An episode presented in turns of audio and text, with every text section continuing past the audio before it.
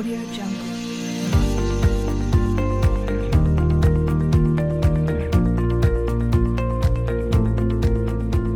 Podcast Govercom, el canal abierto sobre compliance, cumplimiento normativo, sistemas de prevención de riesgos y responsabilidad corporativa. Un canal para todos y un canal para todo lo relacionado con el mundo del compliance.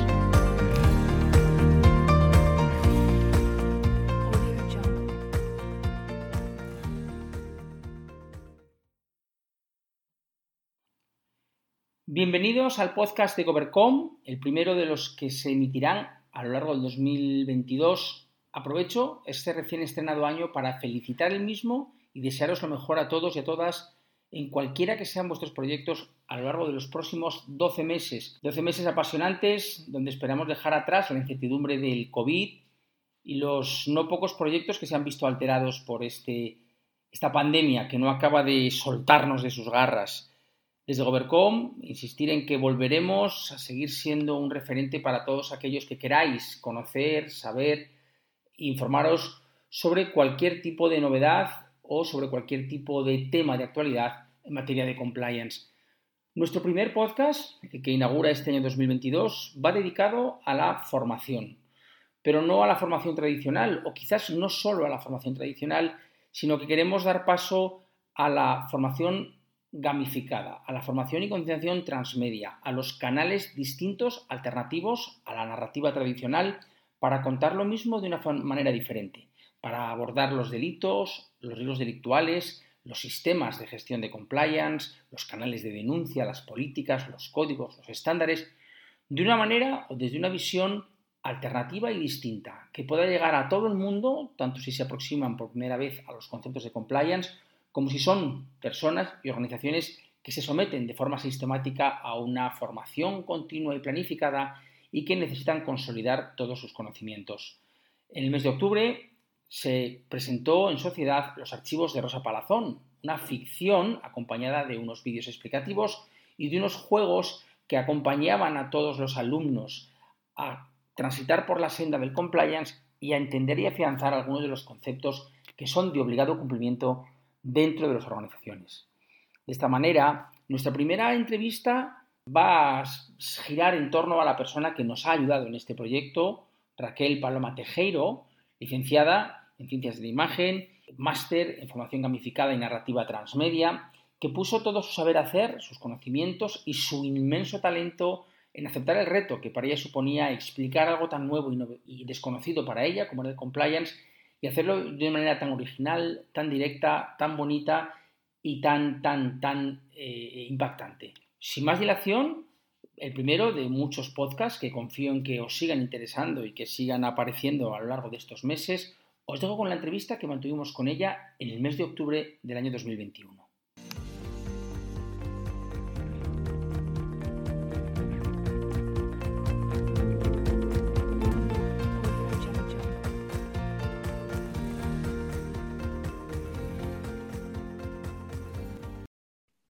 Raquel, buenos días. Hola, buenos días, Íñigo. ¿Qué tal? Eh, ya hemos hecho una presentación, eh, ya conocen nuestros oyentes todo, eh, cómo llegas hasta aquí o, o cuál es tu implicación en la formación de Govercom, que va a ver la luz mañana, cuando, cuando nuestros podcast oyentes escuchen esta grabación ya habrá sido oficial el anuncio de, del thriller Rosa Palazón Compliance. Pero bueno, mm, eh, necesitábamos escuchar de primera mano un poco la experiencia una vez que ya ha pasado todo el tsunami, todo el ruido, toda la humareda de este intenso trabajo. Y bueno, pues, pues lo primero que te quiero preguntar es qué hace una chica como tú en un sitio como este. Pues nada, muchas gracias, Íñigo, por, por darme la oportunidad también de, de poder eh, que me conozcáis un poco más y de poder explicaros eso que hago, que hace una chica como yo en un sitio como este. Y me gustaría hablarte pues, un poco del origen, ¿no? Yo creo que estoy aquí por, por vocación, porque al final la vocación es la que te hace llegar a los sitios más insospechados. Eh, y lo demás supongo que también ha sido un proceso pues, evolutivo de las claras influencias de, que he sufrido desde que, era niña. ¿no? Soy de los 80, eh, una época que, con mucha influencia de la tele, de la publi, de los juegos, de los videojuegos. Y como desde pequeña siempre he sido pues, muy curiosa, pues, pues eh, estos medios pues, me, han influenciado mucho, ¿no? Y ese lugar, han sido los lugares donde he aprendido sobre, sobre todo, sobre el mundo y sobre todo, ¿no? Entonces, pues al final terminé en comunicación audiovisual, como no, y, y, como tú me has presentado antes, pues eh, eh, terminé trabajando en televisión, en contenidos informativos y luego más, más corporativos y de marca, ¿no? en publicidad. Uh -huh. Así que llevo 20 años de mi vida trabajando o tratando de conectar con, y hacerle llegar mensajes a las personas, ¿no? Pero todo ha cambiado mucho y con la llegada de lo, del digital, pues eh, la televisión se me quedaba corta. Y, y, yo quería hacerle llegar los mensajes de una forma más, más que conectara con ellos, ¿no? más interactiva, más participativa. Y esa es la razón por la que empecé a investigar sobre, sobre, nuevas, sobre nuevas metodologías de cómo hacerlo y por eso estoy aquí. O sea, entiendo que todo ese bagaje es el que te lleva a acabar especializándote sí. en, en, lo que es transmedia y gamificación. Efectivamente. ¿Y, ¿Y, esto de qué va? Porque lo he escuchado estos meses. A, a lo largo de, de, de, de de la, de la, creación de este proyecto. Ha sido dos conceptos que he ido escuchando, con los que he ido familiarizándome, pero, pero para los que no lo conocen, eh, ¿de qué hablamos cuando hablamos de transmedia? ¿De qué hablamos cuando hablamos de gamificación? Pues mira, ambos conceptos han surgido por lo que os comentaba antes, por lo que comentaba antes. Eh, ambos conceptos surgen porque nuestra forma de, de consumir información ha cambiado antes, pues había muy pocos medios, ¿no? Y eh, cuando querías algo, pues tenías los libros, y, o ibas a la biblioteca, o tenías la televisión, pero claro, con la llegada del digital, pues cambiaron muchas cosas, con la llegada de Internet, con nuevos soportes, los blogs, los vídeos de YouTube, etcétera, ¿no? Entonces, eh, y ya eh, todo cambió mucho más cuando todo se juntó en un móvil y podíamos hacer muchas más cosas, ¿no? Podíamos eh, es, escribir, eh, eh, comentar, etcétera. ¿no? De hecho, yo siempre, recapacitando sobre esto, digo que cuántas veces hoy se cuentan en un grupo de, de, de amigos chistes y cuántas veces se mandan memes. Y a lo mejor, claro. pues, el, el, tema del humor, ahora se mandan más memes que se es cuentan verdad. chistes. Cierto, cierto. ¿no? Entonces, la comunicación ha cambiado y la forma de llegar a las personas ha cambiado. Hay mucha saturación de información y la gente y, atraer a las personas, a, causarles un impacto y que se impliquen, eh, es, muy, complicado. ¿no? Entonces, eh, tanto la gamificación como el transmedia son ambas mm, herramientas muy potentes que han surgido. Eh, mm, eh, para ese fin, ¿no? Para, a, la gamificación, por ejemplo, estudia la motivación eh, a través de cómo los juegos nos motivan para hacer cosas, ¿no? Entonces, la gamificación se utiliza en ámbitos como eh, el, sector educativo, el sector de marketing o, o, en esos sectores en los que hay que atrapar la atención de los usuarios, ¿no? Y, y, lo que intenta es coger pues, eh, metodologías mecánicas de juego ¿no? eh, para hacer los contenidos más atractivos a la, audiencia y que, y que, se impliquen más.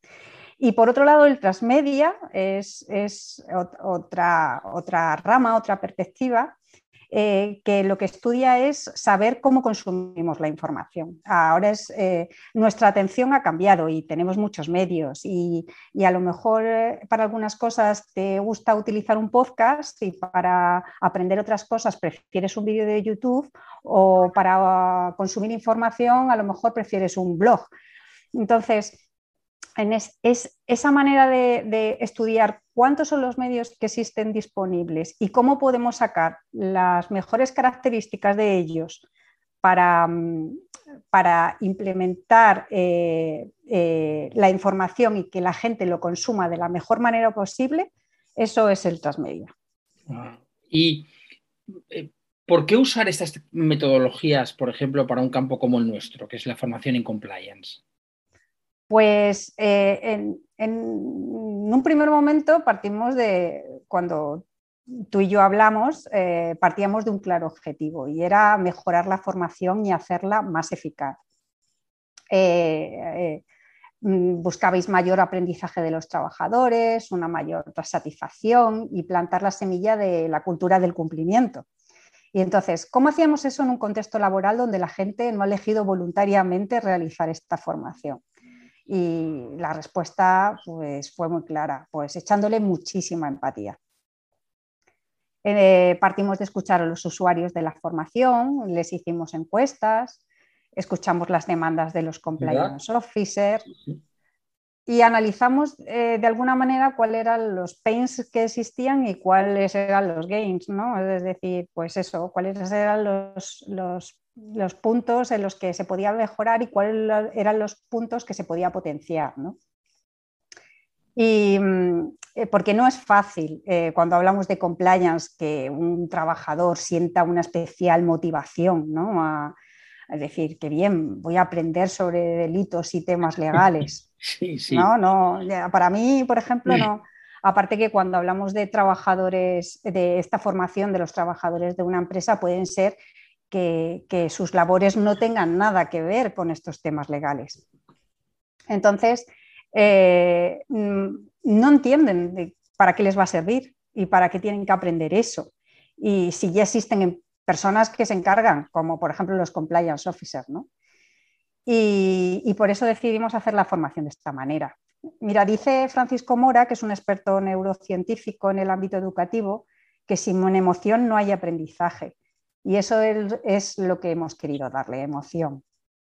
Hemos usado una historia y para generar una identificación entre los trabajadores y el compliance y hemos usado todas las herramientas a nuestro alcance para que entiendan que el compliance es una cosa de todos que es una idea que tú me transmitiste. sí. Y que por tanto necesitamos de su participación. Y, que, por eso le hemos dado una, misión dentro de la formación eh, con el uso de un aprendizaje basado en juegos. Oyéndote hablar, eres una auténtica experta en compliance después de esta experiencia. ¿Cómo ha sido la experiencia en general? Pues la verdad es que yo la definiría como pues como intensa. ha sido muy intensa, ha sido, ha sido un reto en toda regla, pero eh, ¿cómo, cómo voy a quejarme yo de, plantear un reto cuando yo le estoy planteando un reto a los que consumen esta, esta, esta, formación, ¿no? O sea, ha sido retada, ¿no? Ha sido la retadora retada. Totalmente. Pero yo también creo que, el reto es, el motor ese que hace que, se mueva el mundo y que cambie el mundo, ¿no? Claro. Y, bueno, y por otro lado también tengo que decir ¿eh? que aunque yo no tenía ni idea de lo que era el compliance, ¿no? En resumen, eh, después de haberme empapado de todo esto, creo que el, resumen es que ha sido gratificante. yo soy, Sí, porque yo soy una persona muy idealista y entonces esto de hablar de valores, de cumplimiento, de transparencia ética, de, ética en los negocios, me ha venido como anillo. Era un lugar, común, ¿no? A, tu ideario. Y una vez ya visto el producto del trabajo, una vez ya que, tenemos aquí el bebé, ¿tú crees extrapolable a otros campos de la comunicación o de la didáctica corporativa este tipo de formato, este tipo de, formación? Hombre, por supuesto. Además, no es que lo crea, es que lo recomiendo.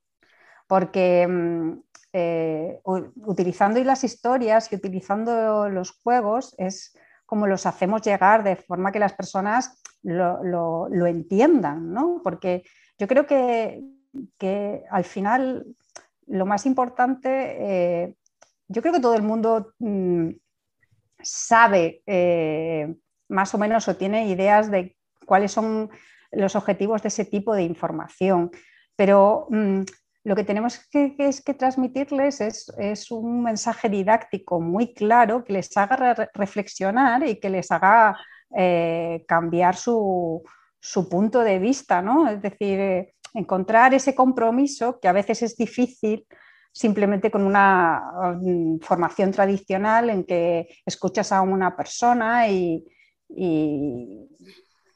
que ni puedes participar, ni, claro. ni puedes opinar, ni, ni, ni te, ni te obliga a pensar. Entonces, yo creo que con este tipo de formación conseguimos ambos aspectos que yo considero muy necesarios. Claro, está claro. No te quiero eh, robar más tiempo, eh, únicamente como cierre final a todo lo que hemos estado comentando. eh, y como usuaria de ello y no experta en compliance, me gustaría saber si tú le, ves, una vez que está aplicado, algún tipo de beneficio real para que las organizaciones se animen a, abrir esta puerta, a abrir este melón, a adentrarse en esto. Pues mira, yo personalmente, para mí, creo que la, que la formación de esta manera resulta mucho más amena y, y mucho más cercana. Y, y eso hace que, las personas que se enfrentan a ella mm, accedan a ella con una actitud totalmente diferente. ¿no? Eh, su emoción cambia y, cuanto mejor sea su emoción, mayor va a ser la predisposición a que la gente acepte lo que le están contando y que, sea capaz de, de memorizar eh, los aspectos que la formación le cuenta eh, lo asimilen mejor. Y por otra parte, creo que, que, hace entender la importancia del papel del compliance dentro de las empresas. Y eso es un punto fuerte para generar esa cultura de cumplimiento, que la verdad es que considero que es un gran reto para las organizaciones. Uh -huh. eh, por otra parte, considero que los contenidos e-learning son muy flexibles y se adaptan pues, pues eh, a, a, cualquier momento que los trabajadores tengan del día y tal. Y el que el transmedia, que, que es un fin a largo plazo de, también de esta de este tipo de formación, les va a ofrecer la oportunidad de poder profundizar hasta el punto en que ellos estén dispuestos a profundizar. Uh -huh. Es decir, aparte de la formación, pues si ellos quieren saber más pues de qué, de qué va este delito, cuáles han sido, eh, yo qué sé, eh, supuestos prácticos en el fondo, cuándo ocurrieron este tipo de cosas en las organizaciones o, o escuchar a gente muy relevante que habla de estos temas, pues eh, con el transmedia lo van a conseguir. Y luego yo finalmente creo que les hace partícipes y que les pone a prueba, les hace que se comprometan en la defensa de esos valores de, de su empresa. Bueno, me, me, alegro de escuchar eso. Raquel, tenemos que llegar al final, pero no quiero cerrarlo sin demostrarte públicamente nuestro amor incondicional, eh, nuestra admiración, nuestro agradecimiento. Eh, hemos tenido mucha suerte eh, de contar no. con este proyecto. Y yo con Ojalá vosotros te podamos, ojalá te podamos seguir retando y retándonos muchas veces en muchos escenarios eh, como este. Y yo creo que, bueno, pues la, para nosotros también ha sido una experiencia intensa. A mí me habéis sacado de la zona de confort, me habéis tarandeado, me habéis dado vuelta. Sí, ha, me habéis ha, sido, pero, ha sido intenso, sí. Pero creo que como cualquier esfuerzo y con ese miedo a lo desconocido, ahora estoy muy, muy ilusionado con todo esto. Raquel Paloma, mil gracias de corazón, espero que nos veamos pronto y, y hasta aquí ha llegado nuestra entrevista. Vale, muchas gracias a todos y espero que la disfrutéis. Pues hasta aquí llega nuestro podcast, el primero del año 2022. Espero que os haya gustado, será el primero de muchos. Soy Íñigo Gómez de Ruezo y estos son los podcasts de Govercom. Hasta pronto.